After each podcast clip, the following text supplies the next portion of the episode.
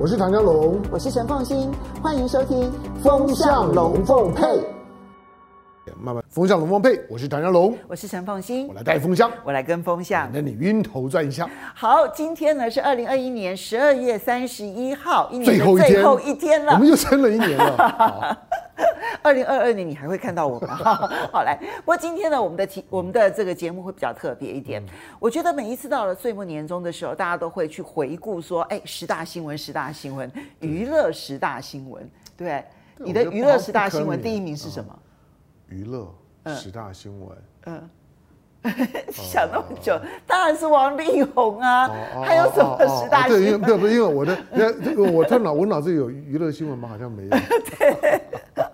好，今天呢，我们挑选的呢是先从这个雅虎啊所挑选出来的十大国际新闻开始谈起，然后接着呢会从这个风向龙凤配的这个每一个礼拜的节目当中，我们挑选了热度最高的十则新闻。我觉得有一个很重要的意涵是这样子。你要知道，现在全世界的资讯是海量一般的涌到我们身边，对，所以我们每一天都接收了大量的资讯，嗯，常常会一个礼拜以前发生的事情，你就会觉得哈，才一个礼拜吗？嗯，哎，那感觉上是感觉上是三个月前，感觉上是一年前的事情，它就被浪已经冲到很远的地方，然后就忘记了。对的。那我们今天挑选的这些呃话题呢，有一个很重要的原则。我们今天会细谈几件事情，嗯，因为这几件事情是我跟唐香龙预判，在二零二二年依旧会发挥重大影响力的新闻，嗯，这是我们唯一的挑选标准，嗯。那我们先来看一下雅虎奇摩的年度的国际十大新闻，哈，这十大新闻呢，他们挑选的方式是按照每一则新闻的流量，好的大数据嘛，哈，还有搜寻量，嗯。再加上编辑挑选这三个这个元素呢，所挑出来的十大新闻，大家先来看一下哈。首先第一则呢，毫无疑问的，那就是美军撤离阿富汗啊这件事情的冲击。等一下我们会来谈，因为我觉得它的冲击影响力可能会延续五到十年以上。好，第二个部分呢，就是长荣的长四号。卡住了苏伊士运河，全球贸易呢，这个因此每个小时损失达到了一百一十四亿元。我根本怀疑是自导自演，因为因为呢，它使得呢全世界的这个运量变得更紧张，就大排长龙。对，然后呢，然后呢，就说这运运价呢就更高。然后在昨天呢，昨天我看到呢，长荣发年终奖金发四十个月，哇！每个人说我很多员工都说我这辈子没看过一次看到那么多钱，一进来就两百万，哇！好好好 四十个月两百万，那薪水不太高哦。他他他就以以比较中低阶的六万块钱来来算。好，那么嗯，当然我觉得第二则新闻它有一点点台湾本土味道在，好，因为它是长荣的这一个货轮，所以大家影响会。台湾民众会特别的关心。是的。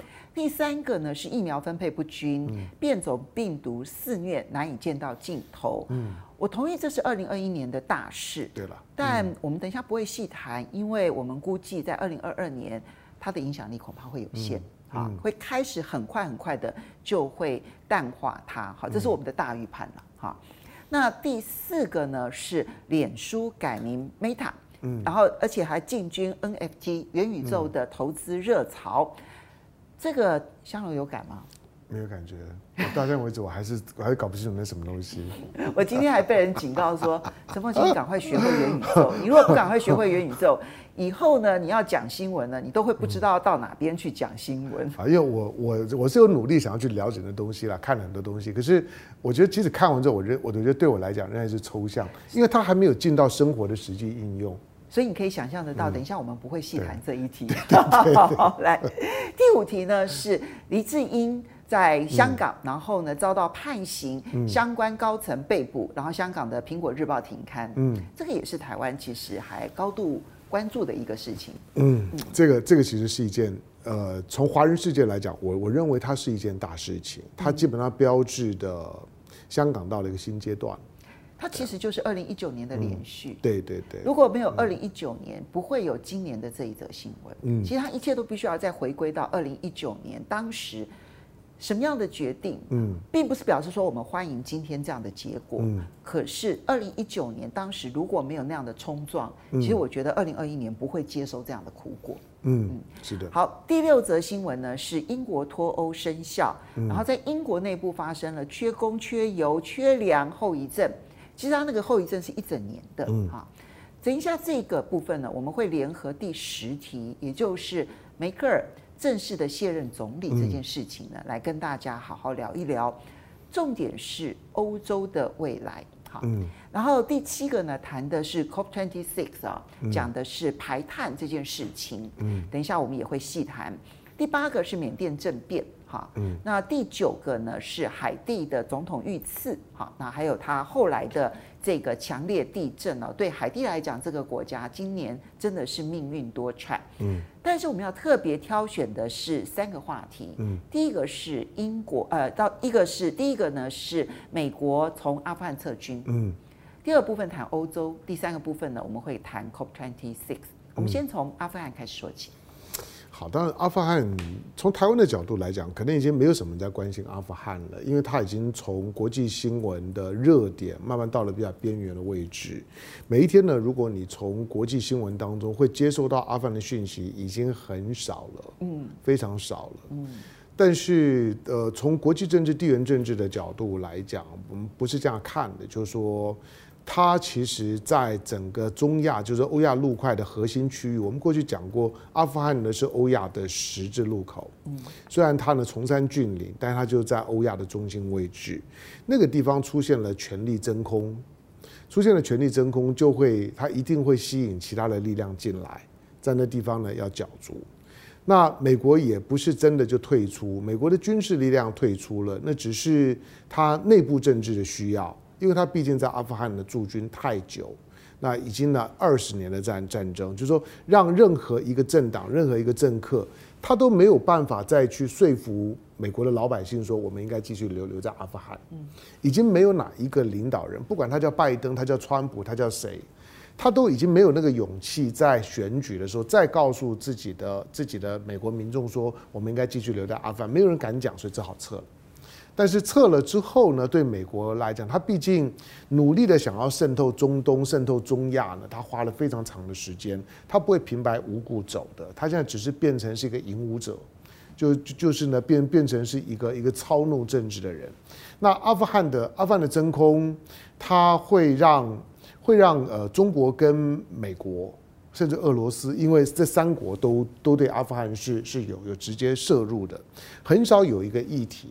是美中俄都有直接利害在在在里面，而且还因此三方曾经用视讯的方式来讨论过阿富汗。对他，他必须要去去去处理这件事情，所以可以预期到现在为止，你想阿富汗阿富汗塔利班政权虽然从八月十五号进城到现在已经四个多月的时间了。哎，大家有没有觉得时间过好快啊？嗯、其实想一想，他才八月的事情。对，我想很多人都已经淡忘他，淡忘他，没有错，才经过四个月，没有错。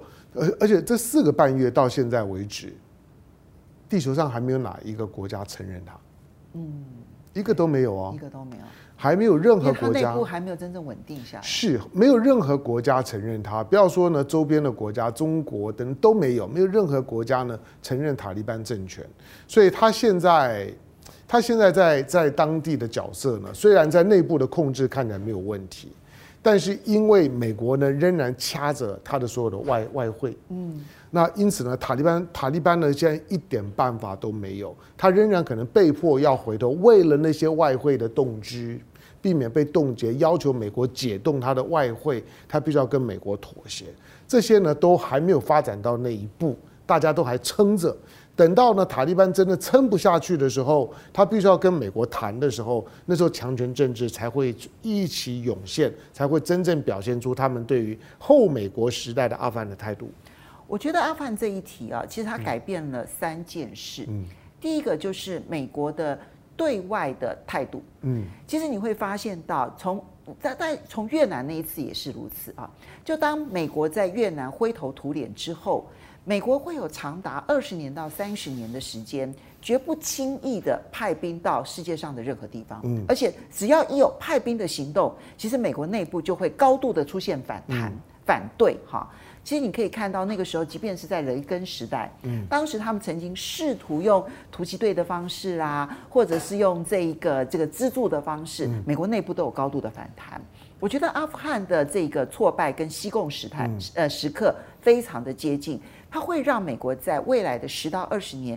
不敢轻易的跟大家讲说说我要派军人，嗯，所以为什么最近乌克兰情势这么紧张？拜登还要更公开的讲说说我们不考虑参与战争，嗯，的原因就是在于，因为阿富汗时刻还停留在美国民众的脑袋里头，记忆深刻，对，不会从不会轻启战端，嗯，那第二个改变的当然就是中亚的态势，哈，你刚刚提到的是。美国、中国、俄罗斯在这个地方其实都有影响。嗯，还除此之外，印度到底能不能够介入阿富汗？到现在看起来都没有介入的空间。没有错。所以整个中亚地区的那一个战略关系已经出现了剧烈的改变。嗯，当然未来还有很大的变数。但有第三个是连带影响的地方，我觉得这个地方啊是我们很少关心，但是它的影响极大。嗯，那就是中东地区。嗯。阿富汗跟中东地区其实有一点点的距离啊，但当然都是这个伊斯兰教的这个国家。但是对于中东地区，他感受到的是美军的撤离之后的权力真空。嗯，当美军不再百分之百要保卫这一些阿拉伯国家，然后呢去对抗伊朗之后呢，这些国家开始寻求他们自己的战略思考，嗯，寻求他们自己的。战术上面的和解的可能性，所以反而开始跟伊朗出现了接触，开始出现了跟美国以外的国家的军事的合作，譬如说沙特阿拉伯会去跟中国大陆去买导弹，嗯，类似像这样的一个变化，就是过去在上个世纪中东其实就是美国的痉挛，嗯，但现在这个情势已经出现了剧烈的变化，嗯。改变的是美国的态度，改变的是中亚的军事，改变就均衡的情势哈。那改变的是中东地区的一个情势。嗯，好，简单讲就是说，因为阿富汗的牵动的地缘政治的这三长两短，那三长就我们刚刚讲的中美俄，嗯，两两短呢，我觉得影响最大的一个是印度呢，一个是土耳其。嗯，那这这两个，因为他们我我不知道他们想染指，但他们认为他们应该对阿富汗有态度，有利益摄入。那这也这也影响了这两个国家呢，在阿富汗变天的之后的表现。比如说印度，印度在阿富汗变天之后啊，印度对中国的态度呢就开始慢慢的的的变，因为他发现没有没有中国的没有中国的同意啊，他是进不了阿富汗的，或者是整个中亚地区，呃，或者南亚地区，如果没有办法跟中国大陆采取一个相互能够彼此之间了解的态度的话。这个地区的整合都会变得很困难，嗯、印度很难为所欲为。没有错，那土耳其也也也是一样。土耳其当然，因为它一直是东突厥伊伊斯兰运动的主要的支持者，但是这个东西又会碰触到中国的敏感神经，嗯、所以土耳其呢也在借着阿富汗呢，在很微妙的处理跟中国的关系。它对于中国和这两个国家的关系，我我认为未来是正面的了。我觉得中国在阿富汗变天之后，可能在国际政治观察很少谈到这这这个这角度，这甚至没有人谈到过。我认为阿富汗变天之后，中国跟印度、中国跟土耳其的关系都找到了新的触媒转化器，而且我认为都在朝着正面的方向在发展。所以，请记得二零二一年的八月，因为这个时刻，其实对于全世界未来很长的一段时间，很多地方都有影响。接下来我们要来谈的是欧洲啊，欧洲，欧洲其实呢入选国际，哎，对，入选国际十大新闻的有两则。那从人跟地的角度来看，一个是英国，嗯，英国脱欧，当然英国脱欧的是从二零一六年开始，嗯就演连续剧，它的脱欧公投通过了，接着跟欧盟之间展开冗长的脱欧的谈判，然后终于在今年正式的生效，然后呢生效了之后呢，今年又碰上了疫情，就就发现说。他们有一段期间啊，是连加油都没办法加油，嗯，因为呢各地就缺油。那为什么缺油呢？是因为各地缺卡车司机。好，你就知道说那个联动影响是因为脱欧而出现的缺人力，这件事情非常的戏剧化。不过，接着我们再来看的是德国的总理梅克尔，嗯，其实它虽然发生在今年，但事实上在两年前就已经确定了。嗯，梅克尔呢很早就已经确定这是他的最后一任，他不寻求连任。那今年年底呢，他也就顺利的交棒了，然后把他的这个总理的职务呢交出去，交给了社民党的肖茨。哈、嗯，他正式的告别了德国的政坛。嗯，这两件事情要怎么去把它们连在一起来看？对于二零二二年甚至于二零二三年的影响呢？好，呃，英国，我我觉得欧陆这些国家再也不会信任英国了。嗯，他们对英国本来就不信任，所以英国在英国在当年要加入欧盟的时候呢，其实一直是被欧陆啊，被被被的被意大利啦、法国这些国家给给否决的。在过去的公投呢，是反对英国加入欧欧盟的结果。现在呢，好不容易他接纳了英国之后呢，终究还是被英国背叛。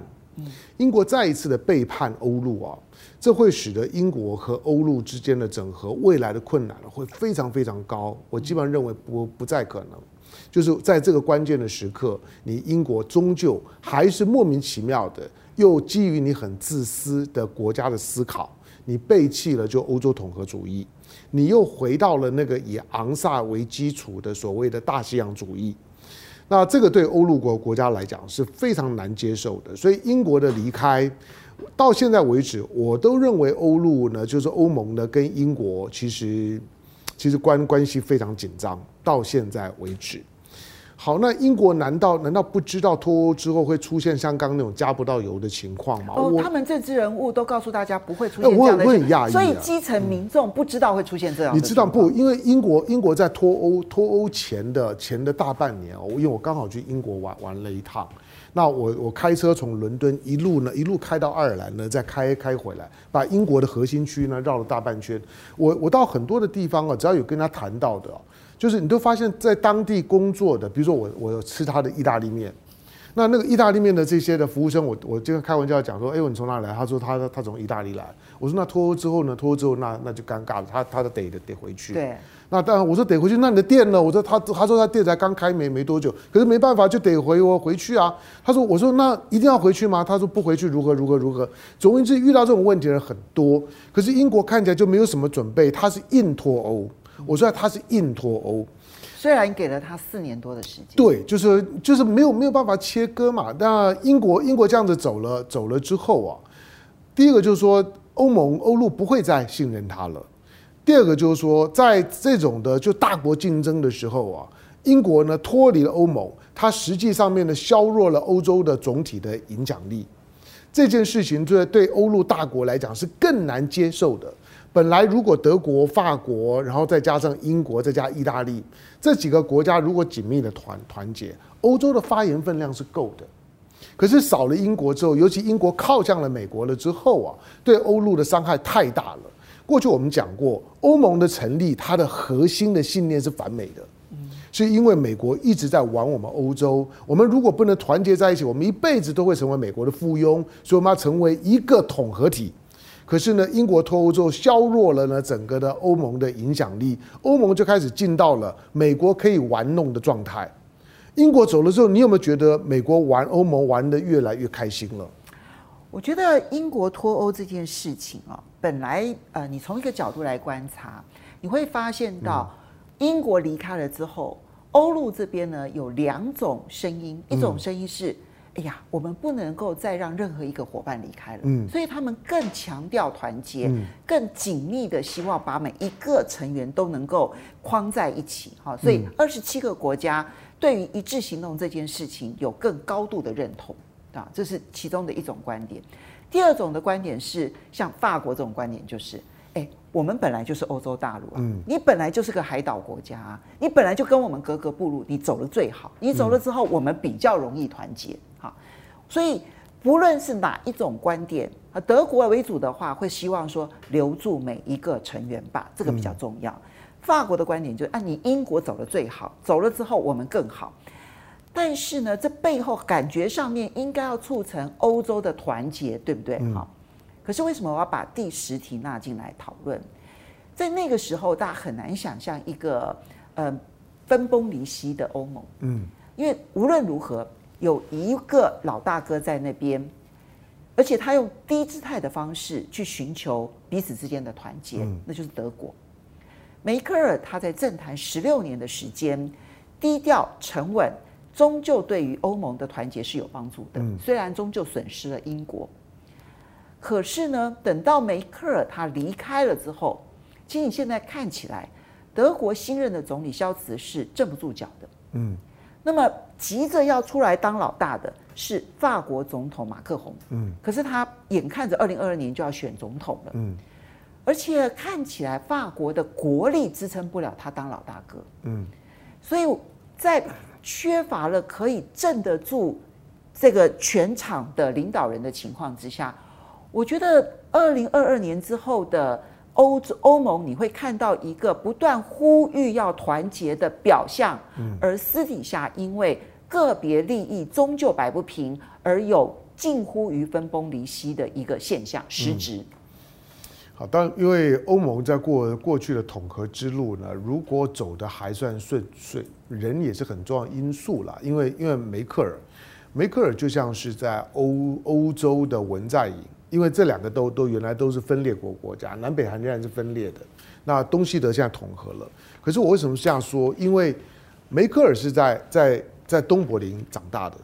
他虽然出生在西柏林，可在东柏林长大的，嗯，所以他对于呢东欧阵营呢是有基本的了解。他俄语是非常好的，嗯，对，他几乎不讲英语。他拿过俄语比赛的第一名，哎，对，你有没有注意到？俄语演讲比赛第一名，而且因此去了莫斯科，哎，他的他的俄语是比英语好的，对，他是德俄语。那因为这个背景。所以呢，他在在欧洲需要团结，以及面对到呢非常没有安全感的东欧的时候，他比较有有有理解跟同理心。所以他在的时候呢，会让就是说原来的西欧呢跟东欧有调和的空间。那整个的北北约或者欧盟的东扩，它的阻力就比较小，因为梅克尔是懂他们的。你像梅克尔跟普丁讲话之后，我认为他比跟拜登跟美国总统讲话更自在，语言是通的。那这跟文在寅呢，他虽然在在在南韩出生长大，可是呢，他的家族呢，他的父母亲是来自于北韩，他还有那种的感情。下个世代之后呢，就没有了。梅克尔之后的德国跟欧盟，跟呢文在寅之后的朝南北韩都一样，都会面对到没有感情，就事论事，大家就开始呢亲兄弟明算账。那在失去了梅克尔之后的整个欧盟，那真的是雪上加霜了。就是说，我们真的可以观察一下，因为过去这几年呢，欧盟呢所面对的是南北矛盾。嗯，就北边的欧洲觉得我们财政自律，对不对？好，然后我们的表现良好。那可是呢，这个南欧这些国家呢，嗯、浪费，然后扩张，然后导致他们出现了债务危机，欧欧债风暴。所以呢，你看到在过去这十年是南北矛盾，嗯、未来会不会出现东西矛盾？嗯，哎，这个可以观察。对了，就是说，呃，如果如果德国跟英国相比来讲，两个都是大国，就是说，呃，欧在原来欧盟里面呢，GDP 呢最最高的是德国。第二就是英国了，法国都还在后面。那两个 GDP 最高的国家，可你看他的，他对他自己对于这欧欧洲的责任感是非常不一样的。德国作为最大国，可是呢，德国一直摆低低姿态，就是说的委曲求全，希望一家好。他就是希望欧整个欧洲好，委曲求全，很多地方他刻意摆摆低姿态，把发言权呢让给英国，让给法国。可是英国并不是。英国我，我我觉得他即使是跟欧洲勉强在一起，可他每天盘算的都是他自己，所以呢，他是大英国协，对他真的就是在关键的时刻，他就是离开，把欧盟的就丢丢丢着。这个对于某些方面，从中国的角度来讲，不是坏事情，因为欧盟终究知道他要走走自己的路。可是呢，欧盟会有一段很痛苦的时间。我认为欧盟现在的内部的统合力是出现问问题的。就是每个人都一有事情就互相观观望，看看哎，我周围的这国家怎么样，那个国国家怎怎么样？美国在里面就有更多的可以呢挑针挑刺的地方。美国终究是有几个小兄弟的。我我说美国在在欧盟里面呢有三三只小小猪要特别注意，一只叫立陶宛，一只叫波兰，一只叫捷克。这三只小小猪是很难搞的，你知道最近这一两年就看得出来，这三只小猪每次有事情的时候呢，它不是听欧盟的，它是听美国的。好，我们最后再来看的是呢，我们挑选的第三个话题呢，就是 COP26 啊。嗯。那么这是脱碳这件事情。是。有关于气候变迁的话题，我想大家已经听了非常的多了。那今年呢，在英国呢举行的这一个嗯联合国的气候变迁会议，嗯、这一次的会议当然有很多的成果。坦白说，我认为它的成果是丰盛的，嗯、不管是针对了这个甲烷呐，哈。或者是各国必须要去把它的这一个碳中和的时程，然后把它缩得更紧哈，然后还有一些这种金融上面的安排。但我觉得这一件事情，从我我从财经的角度来看啊，嗯，我觉得要预判的是，它终究让全世界开始出现了一个空前的共识，嗯，那就是脱碳，再不做就来不及了。嗯，所以未来会更积极的脱碳，我觉得这个毫无疑问，来不来得及是一回事，嗯、但一定会更积极。嗯，但因此从二零二二年我们就开始面对脱碳之后的高成本的增加，嗯、没错，因为我们来不及建立这么多零碳的一些能源或者是制造方式，然后可是呢，我们想摆脱石化燃料，但石化燃料呢仍旧无法摆脱，可是他们又不敢新开采，嗯、到最后我们会面临一个。高价的脱碳的过程。嗯，我们我们之前讲过，就是三三三脱嘛，脱脱脱，就是英国英国脱欧，然后美美国要脱中，然后全球要脱碳。这这这三脱呢，是二零二一年的全球政治的，我我觉得三个主主轴到现在呢都没有改变。那但是全球脱碳这件，就是说全球脱碳这件事情。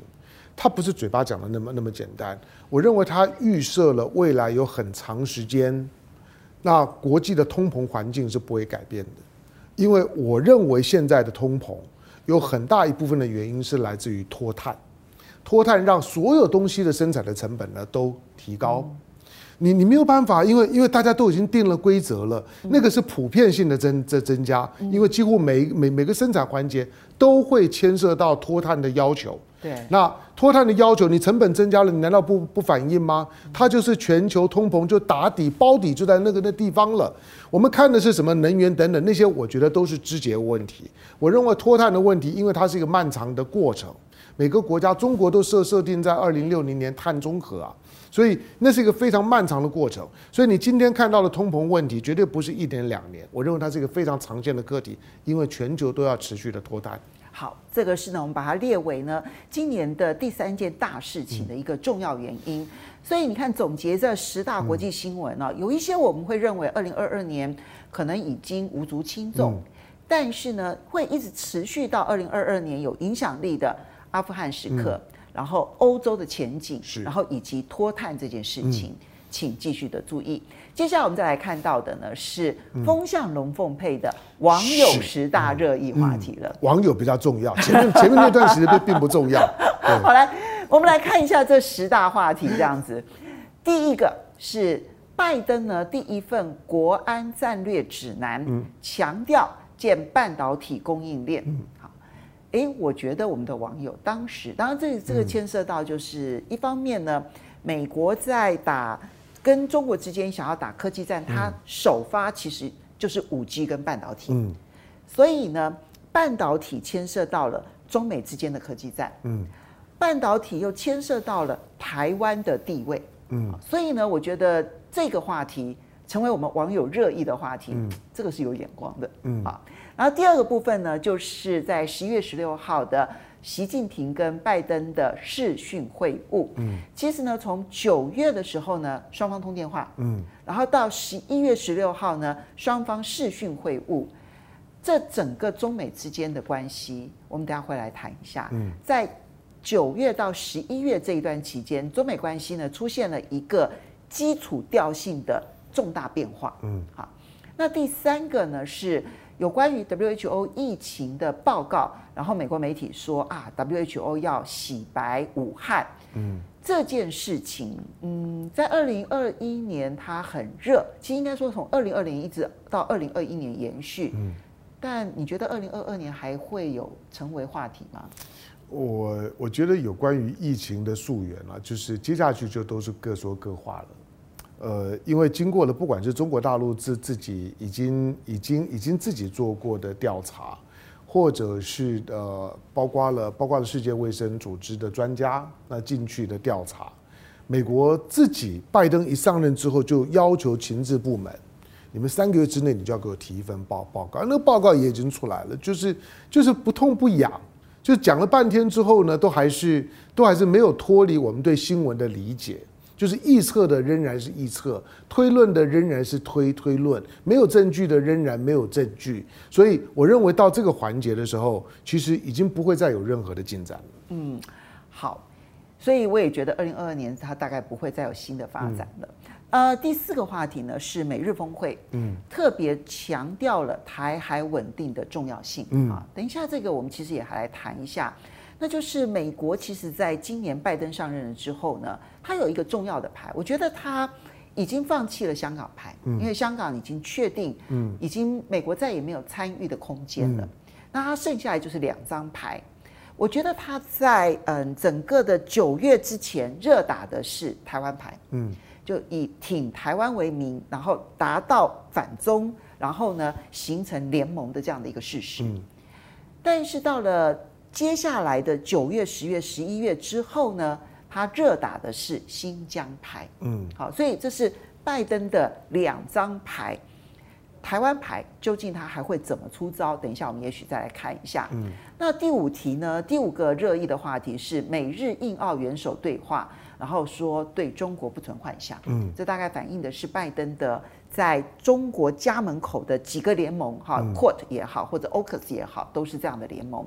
第六个呢是尼加拉瓜宣布跟中华民国断交。嗯，我觉得这成为我们网友热议话题，其实跟它的戏剧性有很大的效关系，嗯、对不对？哈、嗯，当天我还印象很深刻，当天早上大家关心的还是民主峰会，嗯，突然早上七点钟，整个新闻就出来了，嗯，那就是尼加拉瓜跟中华民国断交，嗯、然后要即将要跟中华人民共和国建交，嗯、那个时间点太戏剧性了，对，太刻意的了，嗯，对。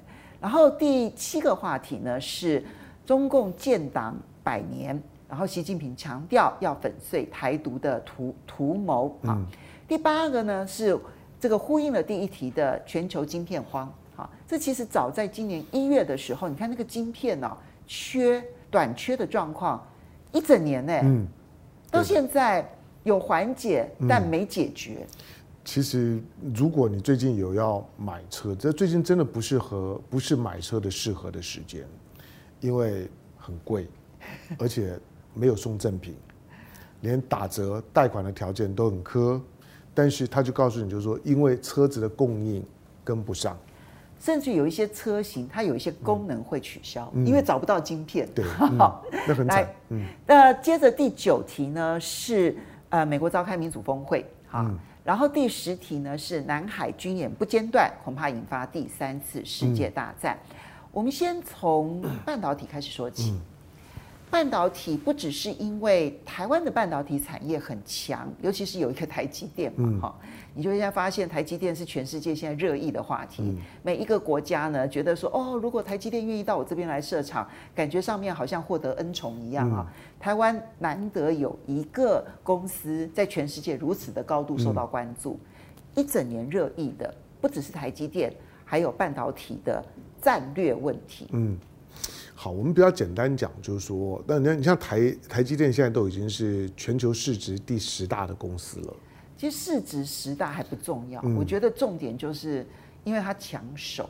对了，就是说，因为它在供应链当中的不可替代性，它在它在制程跟满足客户的新制程的要求上面，它使命必达，只有它能够办得到。它让它让它的主要的对手，比如说三呃，比比如说这 Intel，我这样讲就是说，过去我们我们就都知道 Intel inside，但 Intel 现在很担心 Intel outside。就是被被被台台积电给赶出去，它制程上面来讲，技术上面来讲，它已经落后台台积电。这是呢，Intel 呢最最近呢这几个月的时间，我们我看到就是说 Intel 开始做一些奇奇怪怪动作，我就知道它气很虚，它想要用非产业、非技术面的手段去压抑台积电。那怎么压抑？简单讲就是未来台积电会有很长时间。都会卡在中美竞争的框架里面。嗯，中国很怕台积电变成美积电，美国无论如何不能让台积电变成是中积电，就就就这样，其实逻逻辑就这么简单，就是我绝对不能够让台积电落到对手的手手上。如果落到对手的手上了之后，那我就会在科技竞赛当中或者产业竞争当中，不只是卡脖子，我就会被闷死，就被掐死。那这是台积电的当下的重要性。当初未来是不是都都是这样？那不知道。就中国大陆的花了很大的精神在半导体上面追赶，但是现到目前为止。看不出来，因为半导体的追赶，它还是有它一个基本的、基本的一个速速度了，不可能多多多快了。今天以它来看，它落后台积电的制程起码两三代以上。其实，因为到目前为止十四纳米，如果你要进展到，因为台积电现在已经准备要开发的是二纳米跟一纳米了。对。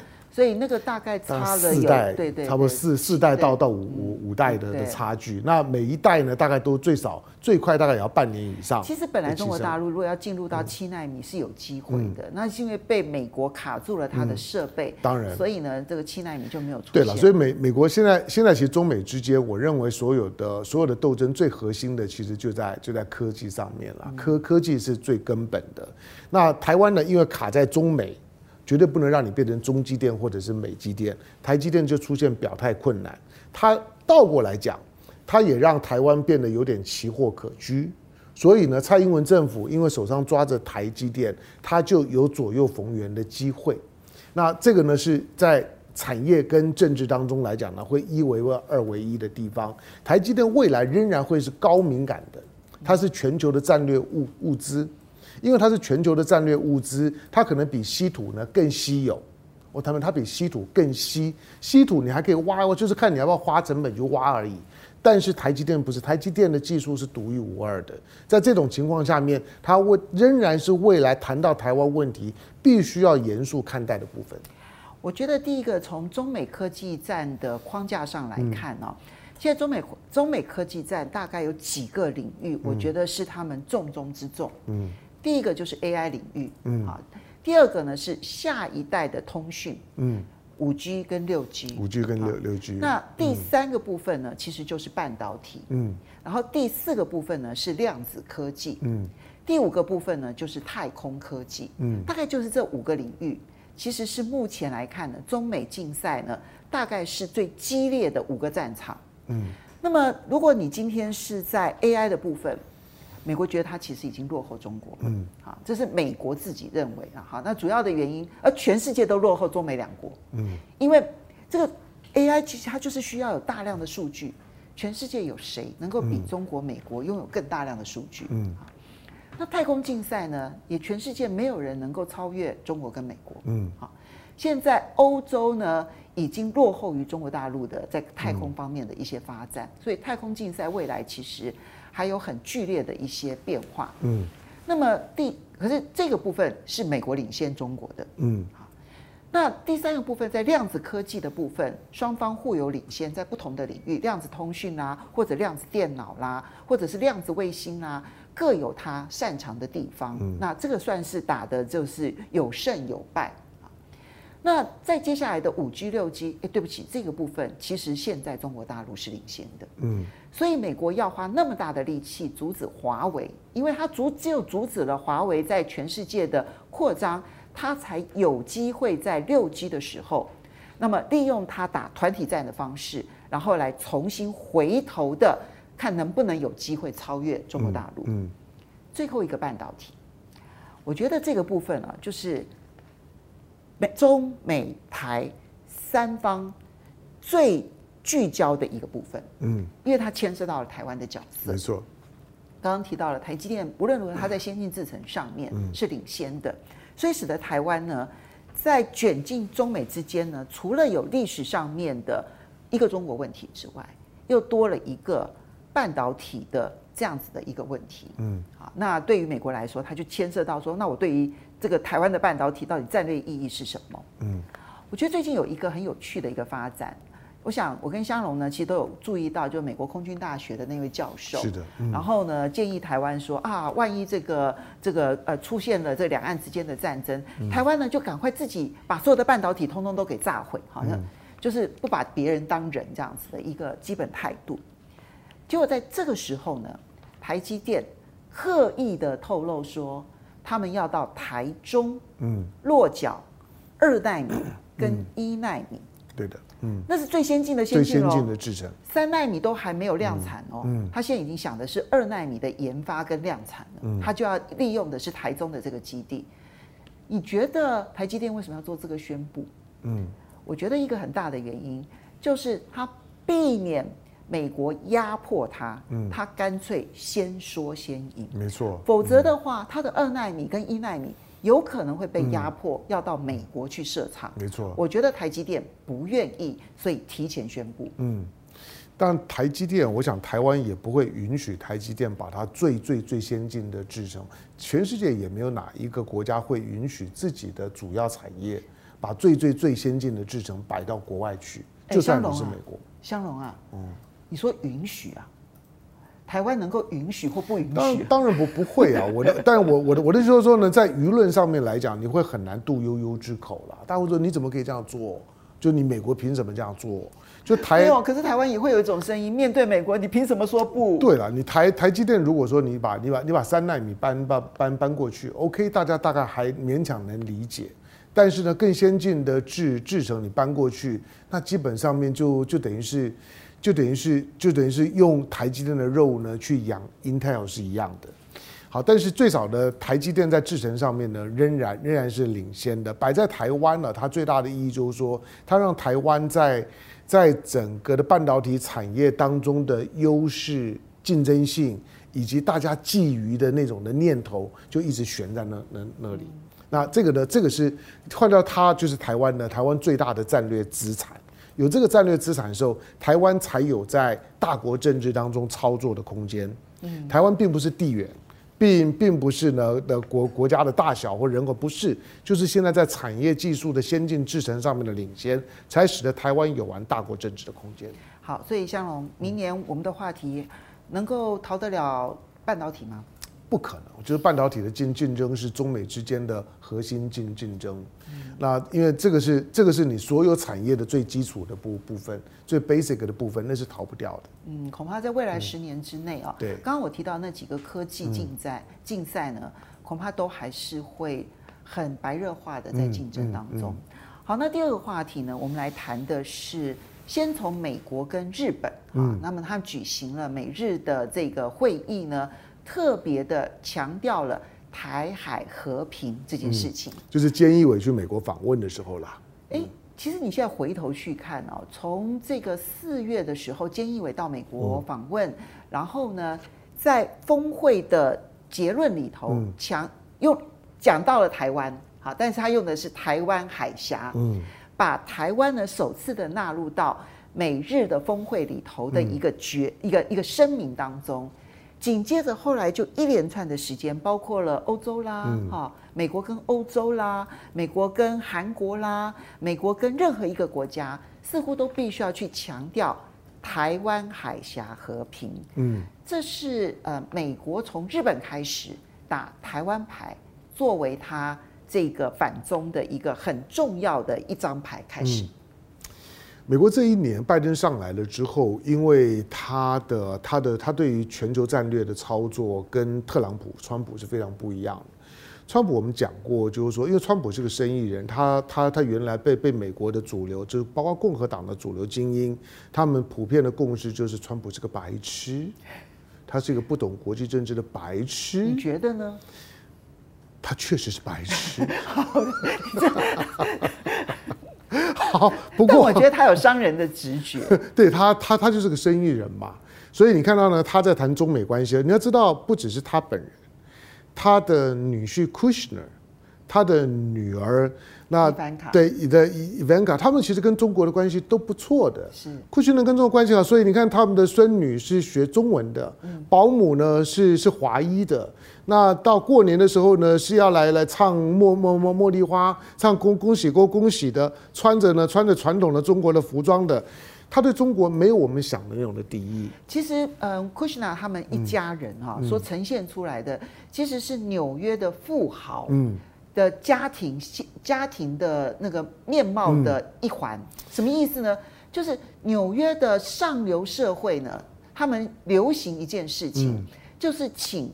华裔保姆，对，就是然后带他们的小孩，顺便教小孩中文。你不要小看哦，他们的薪水是非常高的。我跟你讲，这个不意外啊，就是说，就像台湾很多人如果请保姆啊，他请菲律宾，因为因为讲英文。那那口音怪怪的。对了，虽然口音怪怪的，但是 however 就就是就是他觉得可以学学英文嘛。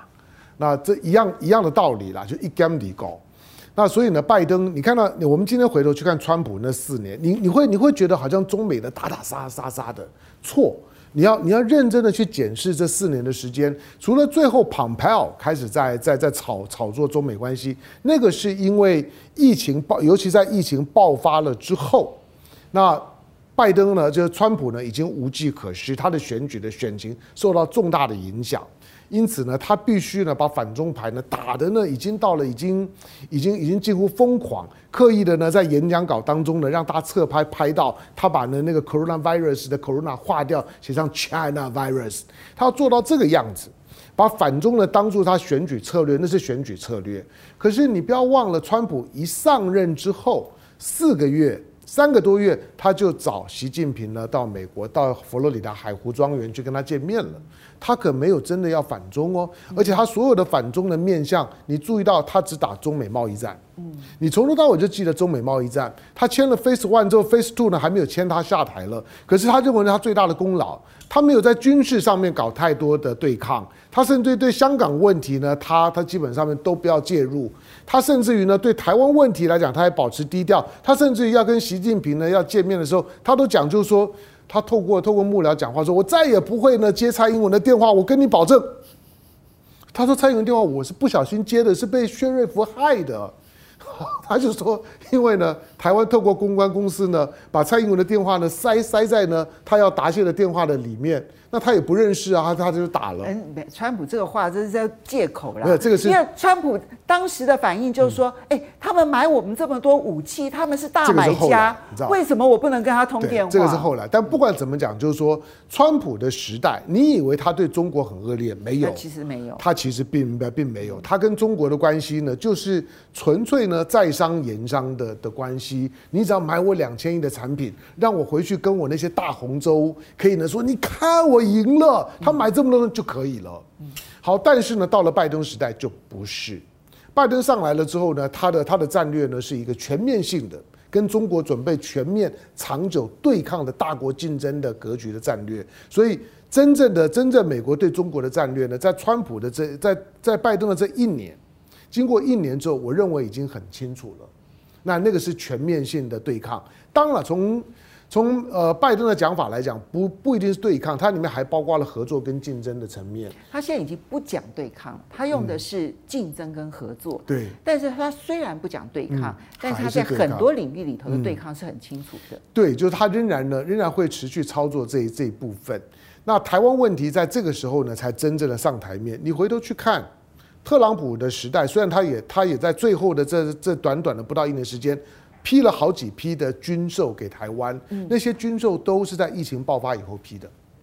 还有，你从另外一个角度来看，嗯、对他来说，军售就是赚钱啊。那那本来对啊，这是生意啊。军售对川普来讲不是对台湾的承诺，因为军售的军火商本来就是共和党主要的金主。嗯，每一个共和党呢都要去喂养自己的金主，所以只要金主东西卖得好，给我的政治现金多就 OK 了。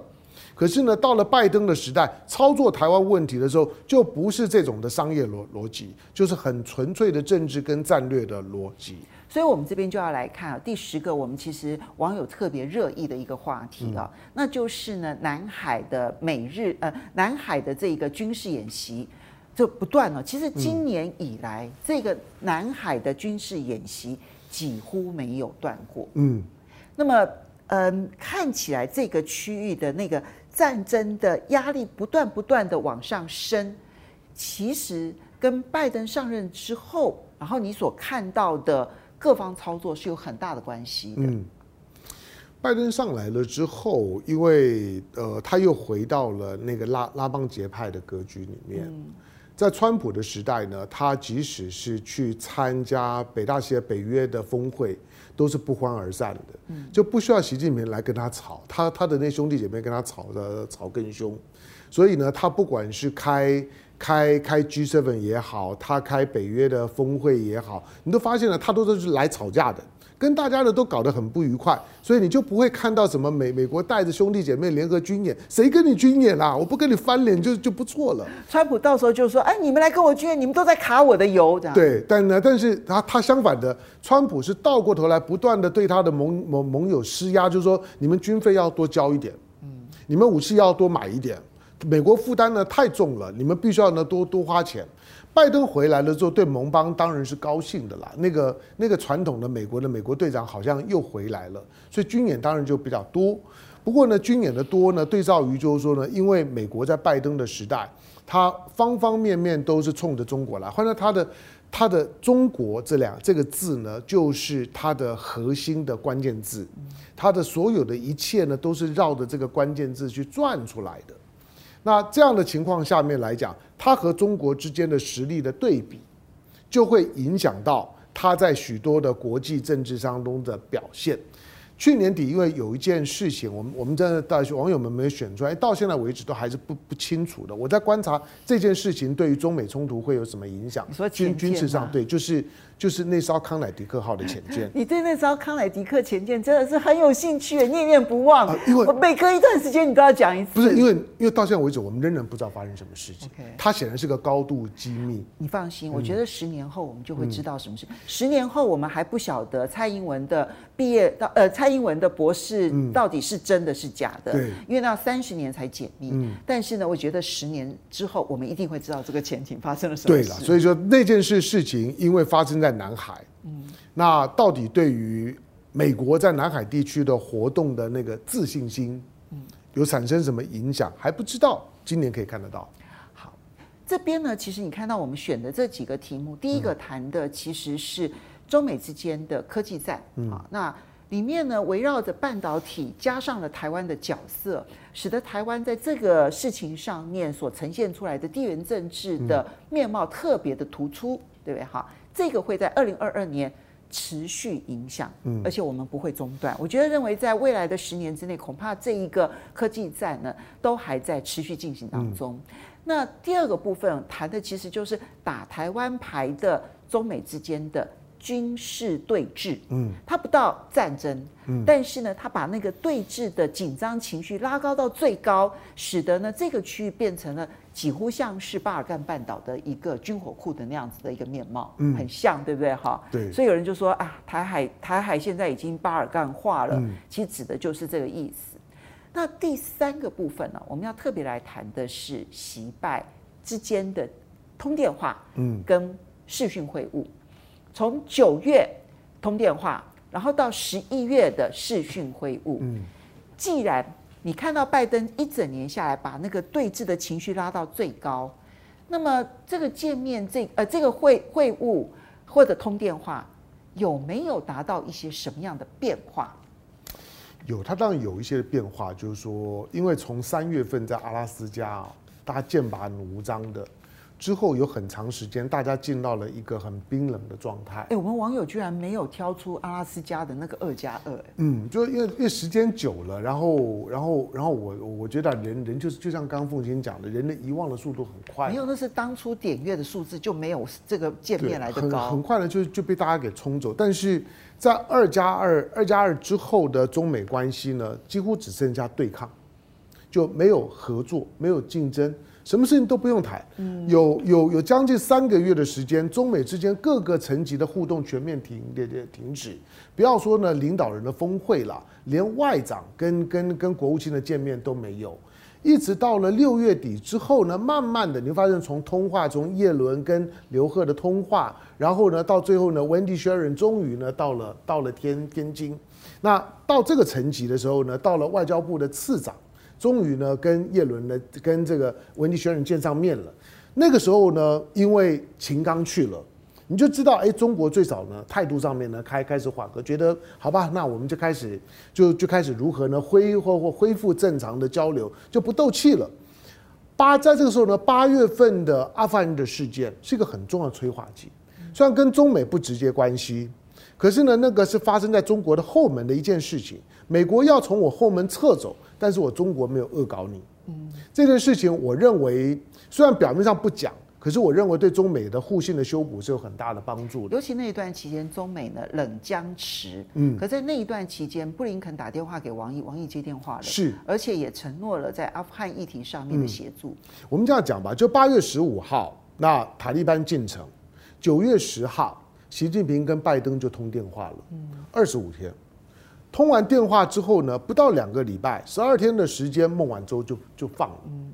你认为这几件事情没有？当然有有有关系啊！它的时间序列就是这样走，而且每一件事情都是相相关的。那孟晚舟呢，就像是一个一个要跟习近平视讯通话的一个起手式一样，见面礼。见面礼。好，那虽然孟晚舟说孟晚舟这么重要，不，孟晚舟呢，他是他是一个非常重要的 symbolic，所以呢，孟晚舟释放这件事情，在当时的国际政治都是很大的事，大家都认为说，哎，中美关系变了。每个人都会觉得中美关系变了。就拜登上台之后，最糟的那个中美关系是不是过了？他就是告诉你过了。那十月呃十月在这个九月十号通完电话，然后十一月十六号的习拜会，习拜会，因为为什么今年仍然是重要的？因为习拜会除了那三个半小时，还分上下半场，谈得非常久。可是呢，从起手式呢曝光的那段的视频里面，你会知道他们两个真的是老朋友。其实他们真的是老朋友，而且都刻意释放出一种比较正向、温暖的态度。那中美关系终究要把那个能够合作跟竞争的面向要巩固下来。因为拜登遭遇到困难，老实说，到了九月的电话跟跟跟十一月十六号的视讯，我觉得美国有求于中国的远超过中国有求于美国的。拜登在他的第一年里面，我认为他犯了两个非常非常重要的战略错误。第一个就是说，他急着想要想要表现出呢，我上来了之后呢，我要把美国呢重新的重振起来，所以他砸了很多的钱，推了很多的大堆头的这种社会福利跟产业的产业的政策，以及呢以及一些的基础的建设的方案，甚至要推他的民主的一带一路，每一个都气象恢宏。可是我说在没有一个国家。可以同时弄这么多钱去推这么多的案子而不制造通膨的，因为吃多嚼不烂。当然是，就是说，而且你基本上面就就等于是等于是在在你的需求这么旺盛，供给跟不上的情况下面，当然通膨啊。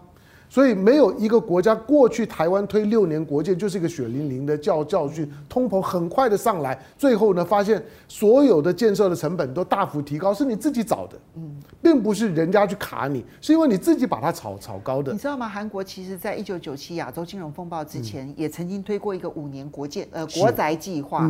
当时也把他们推通膨推得非常的高。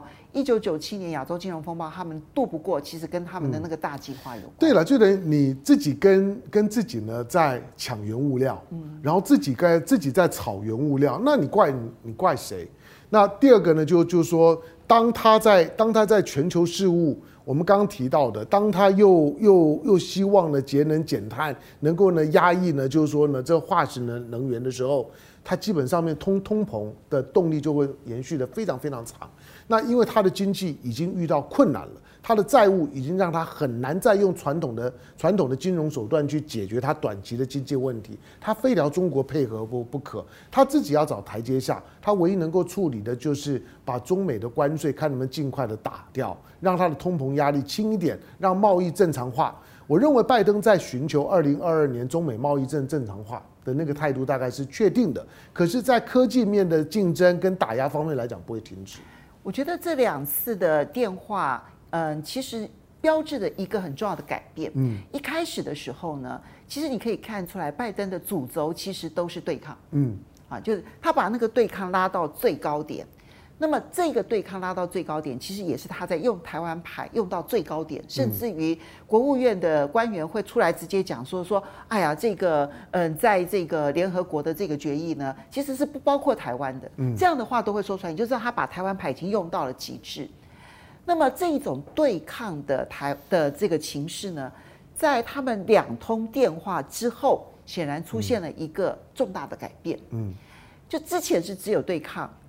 既没有竞争，也没有合作，更没有合作。嗯，那么之后变成是在可管控的范围之内的竞争，以及小部分的合作。嗯，那竞争的部分把它框限在哪些领域呢？过去比较集中在贸易的领域，反而是经过了这两次电话之后，我觉得告一个段落，就贸易战告一个段落。从二零一八年川普时期所开打的贸易战，可能就是到了一个一个结束的时刻。那么，但是有一些是延续的，科技战是延续的，金融战是延续的，那么战备战是延续的，还有外交战是延续的。嗯，所以。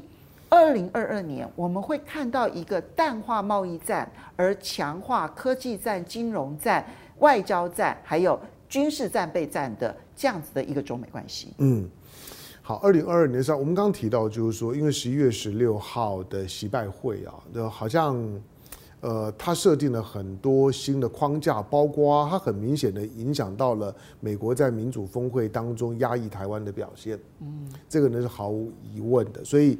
呃，从台湾从蔡英文政府的角度来讲呢，他光是十二月呢就被狠狠的打了四个耳光。